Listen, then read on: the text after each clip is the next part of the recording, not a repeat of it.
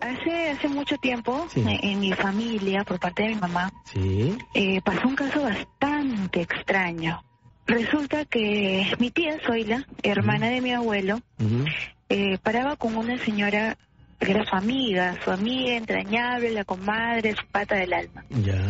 Sí, mi tía Zoila era una mujer muy fructífera, con un Ya. esposo que le engreía mucho y le daba todas las bollerías que ella quería. Ok.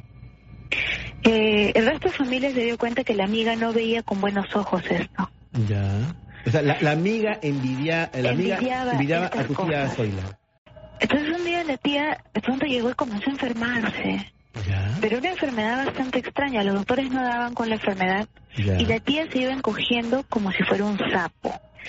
La tía, su piel Sí. se fue- era una piel ligosa, húmeda, le, le creció una papada gigantesca, Ya. los ojos fuera de órbita, horrible, ¿Y los la médicos qué llevaron decían? a- ¿Qué decían los médicos con respecto a esto?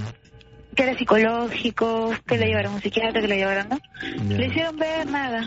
Ya. Hasta que una, una, una este, sobrina de ella dijeron, no, hay que, ir- hay que ir al norte y que traer unos chamanes de esos que saben, por ahí le recomendaron a uno. Ya.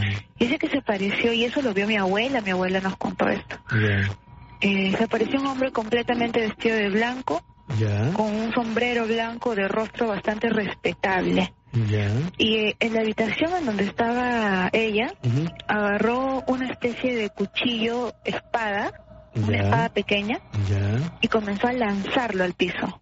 Ok. Comenzó, y lo lanzaba y caía este, en forma horizontal, en forma horizontal. Lo lanzaba hacia varios lugares, Ok. hasta que lanza el cuchillo en un lugar y cae en forma vertical, parado. Parado. Ya. Y le dice a los otros que estaban ahí, caben ahí, dijo así. Caben ahí. Cuando, sí, cuando hicieron un hueco, en Ya. esa parte encontraron muñe- un muñeco Ya. con ropa interior. Un muñeco con ropa interior. Sí, un muñeco hecho de ropa interior y alfileres y fotos y, y cosas sucias, ¿no? Ya. Entonces el hombre la miró, mo- movió la cabeza, se salió y dijo, no hay forma. A ella le han hecho uno de los males más grandes que hay. Y es que agarran a su foto, la meten dentro de un sapo, La cosen meten dentro la- de un sapo. sí, cosen la boca del sapo y lo avientan al mar.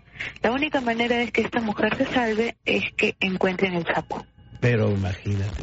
ya, eso no es En el posible. mar, o sea, no En hay el forma. mar, no hay forma. La tía Zoila murió. Murió. La tía Forma murió, sí, murió. Y cuando murió, la tía Zoila ya se, se estiró sus piernas, ya su rostro se puso normal. O sea, Una recobró persona- la normalidad. Recobró la normalidad, sí.